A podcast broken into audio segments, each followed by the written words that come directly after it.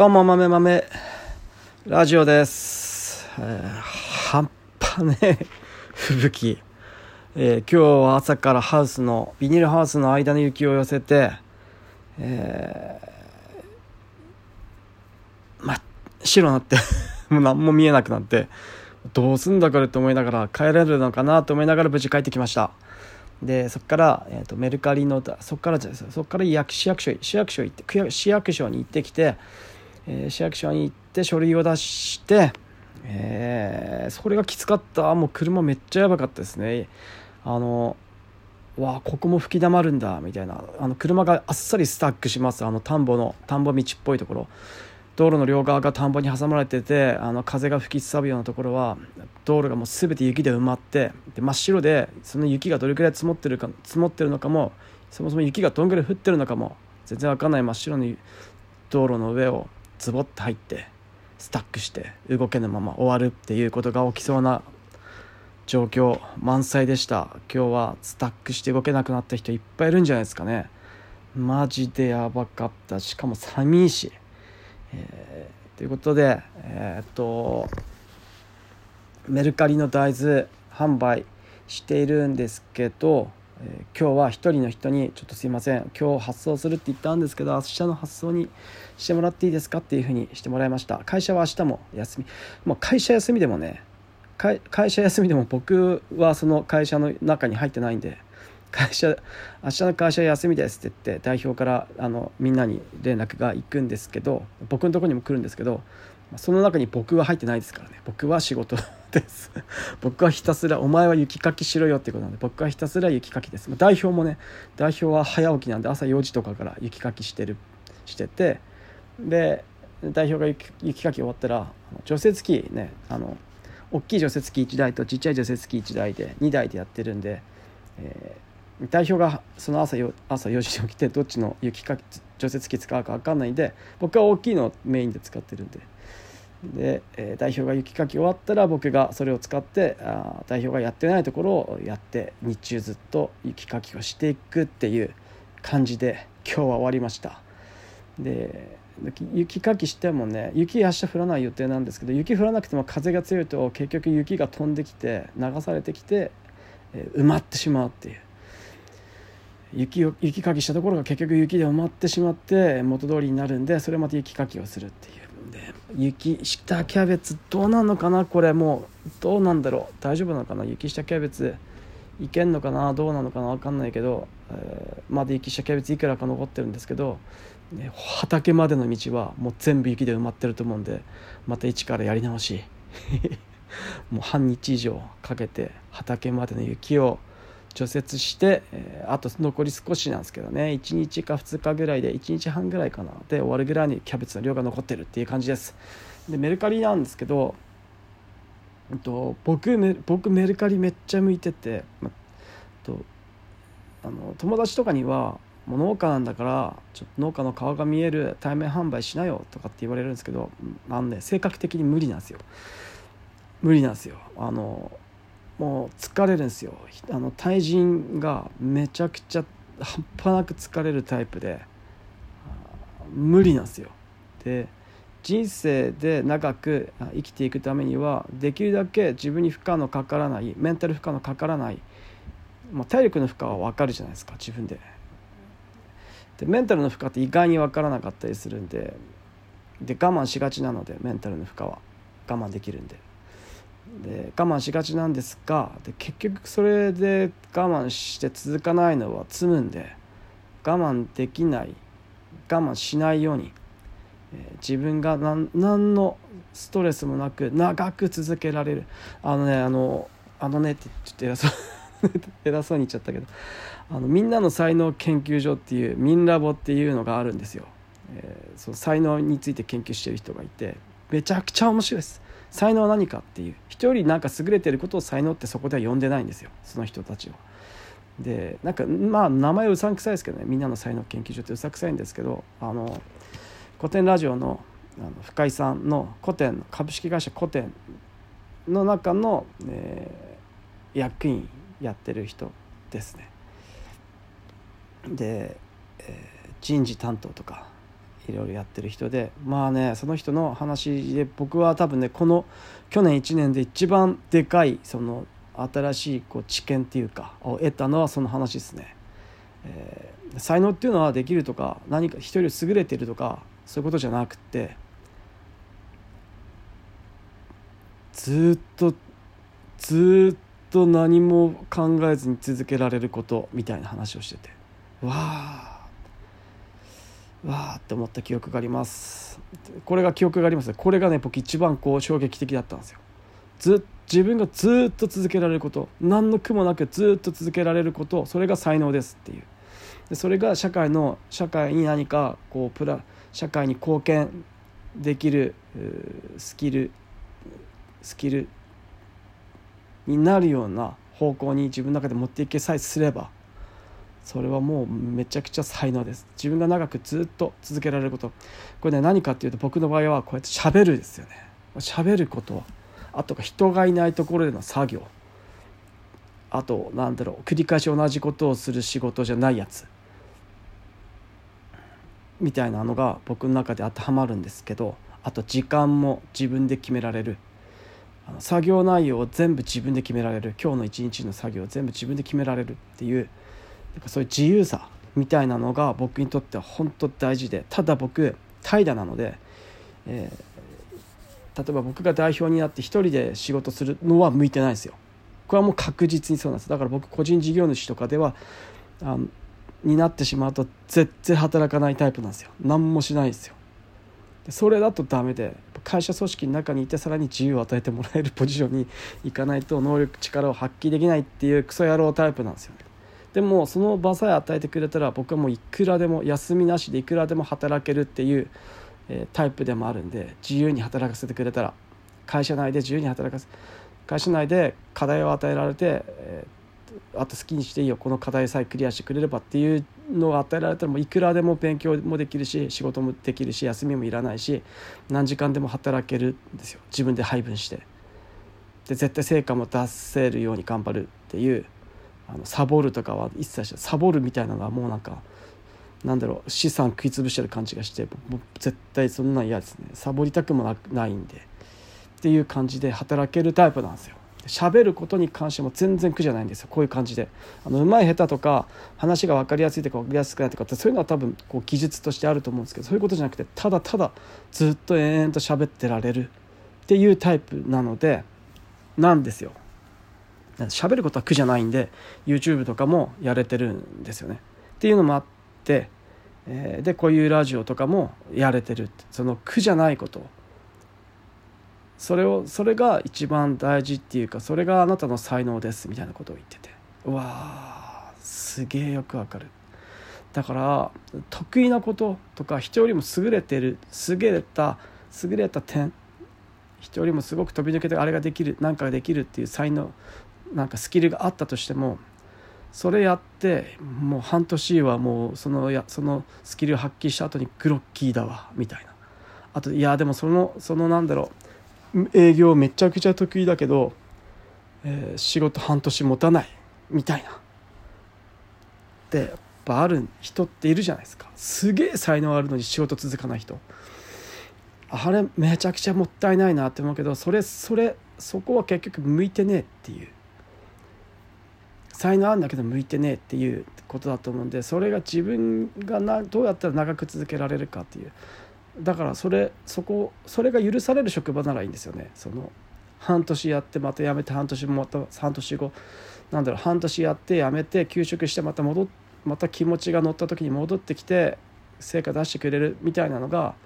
こうリズミカルにちゃんと続いてくれてお互い信頼してくれるんであれば多分なんとかなるとは思うんですけど仕事ってねやっぱね会社作ってしまうとそうはいかないんで多分そういう人は使いづらいっていうことになってくると思うんでなかなか難しいなっていうふうに。でもそうさそういう才能のある人っていますよねいっぱいね。すごいんだけど。でもう一つなんでこう長くずっと続けられるスキルがその才能続けられることが才能な才能かなのかっていうと多分もう一つあってあの結局ずっと続けられることってずっと続けられるんでずっと続くと誰も追い越せないぐらいのスキルまでいくんですよね。だからなんだろう。別に世界で一番でも日本で一番じゃなくてもこの村で一番でも生きていけるじゃないですか人って。でも今 SNS があってなんか世界とか日本で一番の人と比べ競わなきゃいけない。みたいな。しかもそれが本当かどうかわからないっていう。SNS でみんな上っ面なんで。それが本当かどうかわからない人たちと競わなきゃいけなくてメンタルがすり減っていくみたいな状況があるんで。そういうものをどうやってこうクリアしていくかっていうのが大事なのかなと、え、つくづく思うんですよね。僕はもうだからもう本当対面が嫌なんで。人と。だからメルカリが何がいいかっていう話を僕は最初にしたくて もう話吹っ飛んじゃってたんだけどメルカリで大事するのが何がいいかっていうともう面倒くせえやべえ客ブロックできるっていうこれですよ。でしかも対面じゃないから上っ面の上っ面の子ありがとうございましたどうもどうもです」みたいな「ありがとうございましたまたよろしくお願いします」みたいな適当な返事で終われるっていう。これマジでかい。でわこいつめんどくせえなと思ったら即ブロックでいい。なかなか実社会で田舎だとブロックできないですよね。ブロックできないですよね。これが僕田舎に向いてないんですよ。ただと東京だと神経すり減らしすぎですよ。対面が多すぎて。もう何千人とか毎日顔合わせて見てすれ違ってもう疲れるったらあれはしないですよ。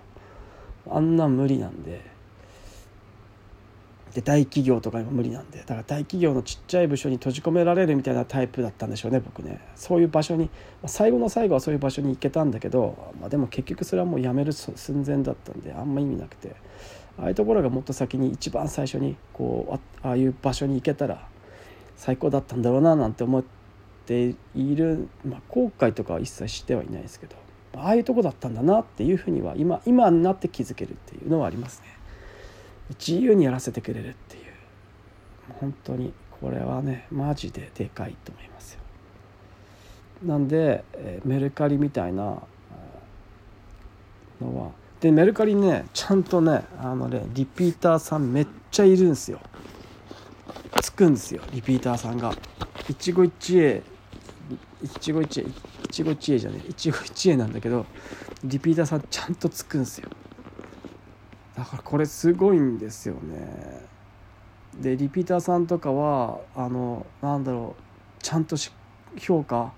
コメントすごく嬉しいコメント書いてくれるんでマジありがたいです。多分これがお互いにとってウィンウィンだっていうのが分かってるんでしょうね。そういうコメントもらったら多分その人次僕安くするか、えー、増量するんで。お互いプラスじゃないですか。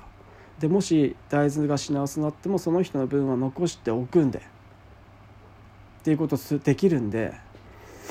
そういうのってやっぱお互い、えー、こうなんだろう。その田舎ほどの関係でもそういう関係はある。そういう関係はめちゃくちゃ濃いんだけどそれよりも若干離れているっていう。顔も合わせなくていいし。相手がどういう人かも知らなくていいし。やっぱね相手がどういう人かっていうのをねなんかめっちゃ金持ちとかなんか生活苦しいみたいなやつどっちでもいいんだけどどっちか知ったらなんかちょっとこう一つこうまあ面倒くさってなっちゃうんでそういうのがないっていうのが僕はもうねすごくいいんですよね。最高なんですよ。メルカリマジありがてでもそういう人って多分結構多いんだと思います。だからメルカリがこうやってすごくこううまいこと言ってるんだと思います。メルカリっていうのが。一つ大きいブランドとしてこうあるんだと思います会社が。でブックオフもそれになんか追従しようとしているみたいですよね。で楽天ラクマはなんかもうなんかやる気ねえのか潰す気なのか分かんないけど全然やる気なくって。ペーペーフリマにとってから変わられようとしてるんですかね、うん、ペーペーフリマはねヤフオクとほぼなんか内容も合体したし。あとはなんか食べ直食べ直もなんか20億調達しましたみたいな。すごいですね。いまだに事業は赤字っぽいんですけど。会社自体は赤字っぽいんですけどそれでも多分なんか多分ね送料だと思うんですよね。送料めっちゃ高えみたいなことをよく聞くんで。ただあの事業が大きくなってやり取りが大きくなってえー、っとなんだろう。こうスケールメリット的なものが出てきたらもしかしたら送料を運送会社さんが下げる契約にあのペメルカリとか PayPay みたく下げてくれるような設定があるのかなになる可能性っていうのはあるんじゃないかなと思ったりはしてるんですけどどうでしょう。どうなんだろう。どうなんだろう。食べ直ただ食べ直何が多分あれなのか何が何がちょっとこう引っかかってるのかっていうと多分自然自然農の人とか農薬栽培とか有機栽培の人がほぼなんですよ。もう少ないんで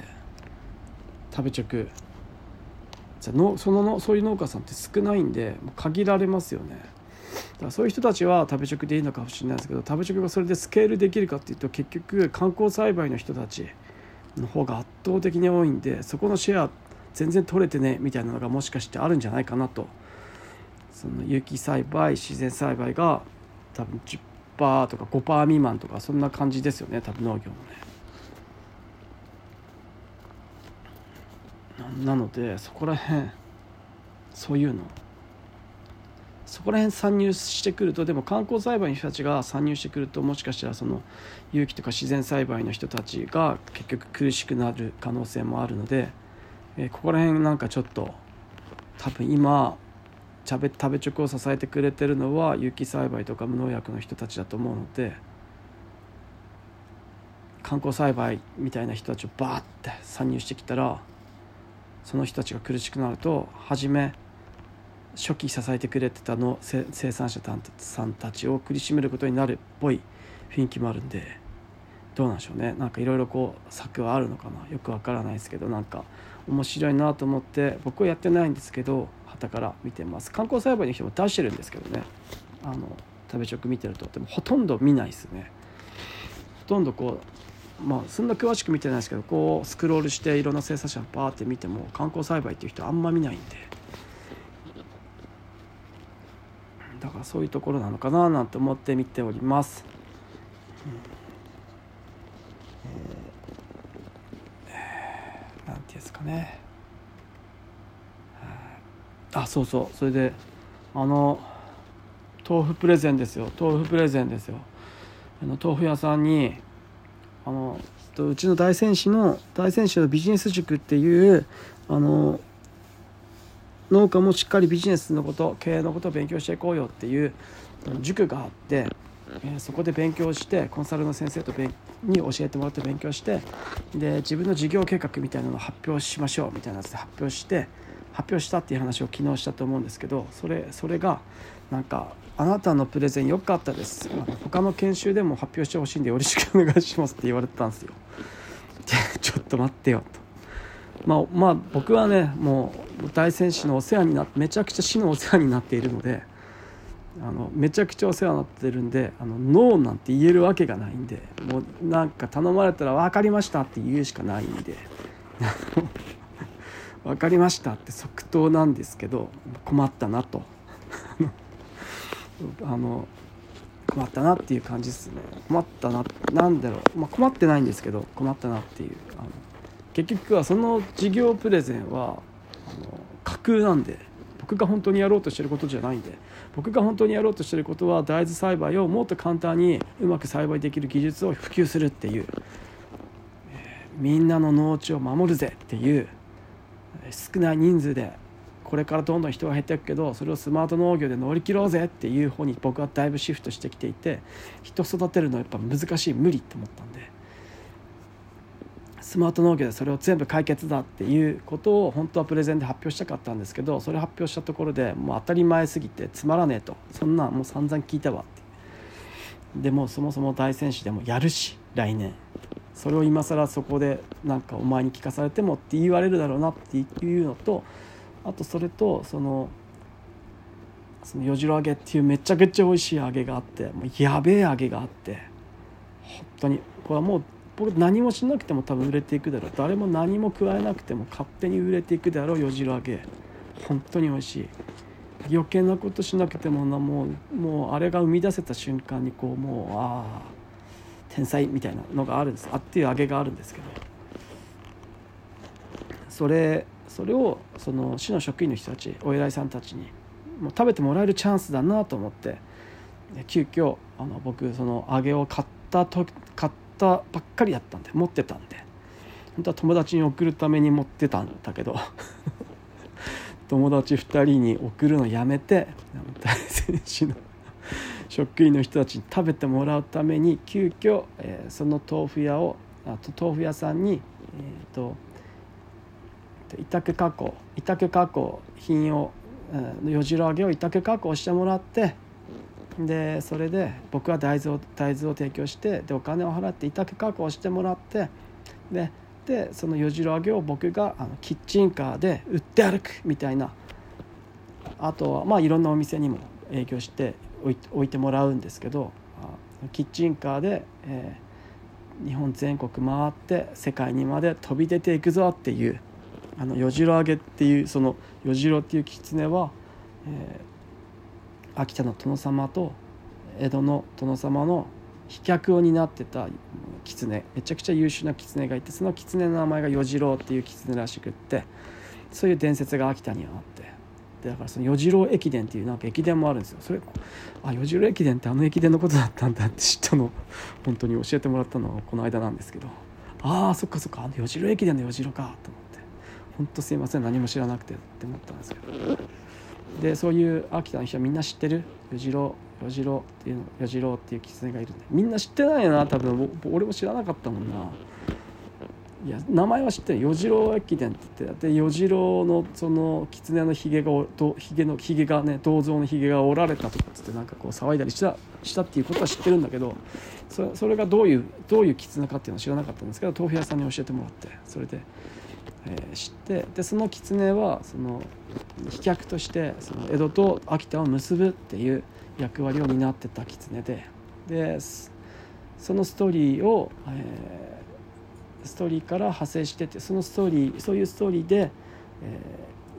ー、よじろ揚げも全国に展開していく東京に展開していく日本に展開していくで世界に展開していくっていうのをキッチンカーを乗ってキッチンカーで、えー、冬その農農業の農家の仕事がない冬にキッチンカーで、江戸に向かっていくみたいなのでとか外国の人に食べてもらって海外展開に結びつけるみたいなことまでいろいろこうややっていけばいいんじゃないですかっていうのをほぼほぼ1時間でしかもほとんど先生の言われた通りに 僕の発想ではないっていうあの先生の発想先生の発想で僕の発想ではないんですけど先生の発想で1時間で無理やりプレゼンを作ってもらってプレゼン無理くりそのプレゼン資料を作ってプレゼンをするっていうのをしたんですよね。市の人の前で。でそのその時によじろ揚げをみんなに食べてもらう。そのプレゼンと一緒に食べてもらうって言っておおってなったんですよ。うまいみたいなこと言ってくれたんですよ。もううまいんですよ。本当に。それはもうねこれただ単に豆腐屋さんが天才っていうだけですよ。よじろ僕は何も僕は何もしてない。ただ大豆作っただけなんですけどおおうまいってなっていて。えー、よかったよかったってなって。でなんで僕のそのなんだただキッチンカーで売り歩くっていうそのプレゼンもなんかよく見えたんでしょうね。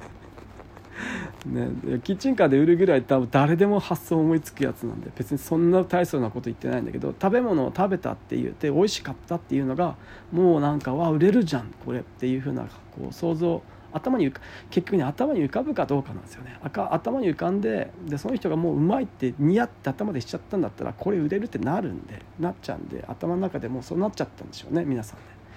で、えー、他の研修の時もそのプレゼンを発表さ発表してください。よろしくお願いします。みたいなことを頼まれてええー、と思って。ええと思ったんだけど分かりましたやりますって言うしかないですよね。俺はもう言うしかないですよ。もういろいろ補助金をいっぱいもらってるんで市から。それをお返しするにはこういうことでお返しするしかないんでやりますよ。もういくらでも。いくらでもやりますよ。えー、まあ一つね一つこうやっぱなんケジョン・ F・ ケネディの言葉であるんですよ。あのやっぱやっぱ国民ってちょっと政府とかにぶだりすぎじゃないですか。でジョン・ F・ ケネディが大統領になる前に言ったと言葉が、えー、国に何かをしてもらおうと思うんじゃなくて国に何かできるかを考えようみたいなこと名言があるあるんですよ。でもこれ結構大事で人っていつも何かしてもらおうって思いがちなんですよ。自分の責任にしたくないし何もしたくないから何もしてもらおうしてもらおうって思いがちなんですよ。じゃなくて自分があのその人のために何ができるだろうって思うってことがまず本当に大事なんですよね。人間って多分こうやってうまくやってきたと思うんですよ。大切な人たちに何を何ができるんだろうと思って生きてきたんです。協力して生きてきたんですよね。っていうのがあるんでこう社会って成り立ってまあその中でもねやっぱねみんなやっぱこう腹黒いですよ。世の中の人みんな腹黒いですよ。腹黒いって言ってはおかしいけど目的がありますよ。自分の中で理念とか信念とかあって目的があって行動があるわけなんで。目的があるんですよ。目的があって行動するんで。人って絶対に何かしら。まあ面倒くさいっていう目的があるのかもしれないしや何もしたくないっていう目的も目的なんで。金持ちになりたいっていう目的も目的だし有名になりたいとか僕の場合は大豆をこう広めたいっていうのが目的なんで。でその大豆を広めたいってなんでその思うかっていうとただ単に自分の考えたことが世の中に広まるのが気持ちいいっていうこれは多分本能的な僕がこうこうどどうこうより本能的な感覚でそういうのがそういうので僕は快感を得るっていうタイプの人間なんですね。それそこでドーパミンが出るタイプの人間だから、えー、そういうものに向かっていくと成功しやすいっていうのがあると思うんでなんか僕自身のことを知ってほしいはないんですよ。もう嫌なそれはもう面倒くさいんですよ。自分の顔とかも出したくないし名前も出したくないんですよ。じゃなくて自分の考えていたこととか自分の作戦とかそういう自分の栽培方法みたいなのが世の中に広まっていってずっと遠くで北総 M みたいなのが あの僕の中で一番の快感っぽいんですよね。これはなんかねしょうがないですよ。それがそういう快感なんですよね。それが快感だと思うぽい思うタイプなんで、えー、これはしょうがなくてああ自分ってこういうタイプなんだなっていうやつですよね。でまああのあのストレングスとかウィークネスみたいなやつを判断するみたいなやつだと思います。あの診断あるじゃないですか。スワットでしたっけ？何でしたっけ？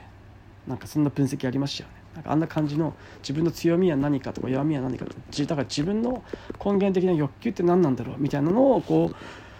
こう探るっていうのは本当に大事だなって。そこは汚いことじゃないんで有名になりたいって思うとあの DJ 社長とか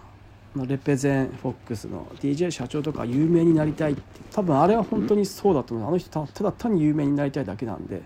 ていう欲求に突き動かされて生きてるっていう人だと思うんでそういう感じで人ってその欲求自分の欲求ってあるんですよね。あがらあらがえない。あこれしてたらいいわっていう欲求があってそれが何かってていうのを自分であの理解するっていうのは本当に大事だなと思っております。でそれにうまく沿うように自分の仕事を設計していく。っていうのが、えー、本当に大事になってくるな。だから無理して嫌なことを無理してやろうと思ったところで絶対続かないんでそういうことをせずに自分が無理しせずにずっと続けられることで自分の目的に向かっていけるような仕組みを考える。それも考えるのも面倒くさいですよね。でも多分僕そういうの考えるの好きなんですね。なんか戦略とか。考えるのが好きなタイプなんでしょうね。ストラテジーゲームって言って戦略ゲームがあるんですけど僕それ大好きだったんで。そういうのが向いてるのかも分かんないです。っていうのでなんかそういうのをずっとああって考えずっと考えてるっていうのが楽しいんで、えー、そういうのですよね。そういうの。あ長くなっちゃって以上、まあ、今日はこんなところで以上豆豆ラジオでした。じゃあねまたねバイバイ。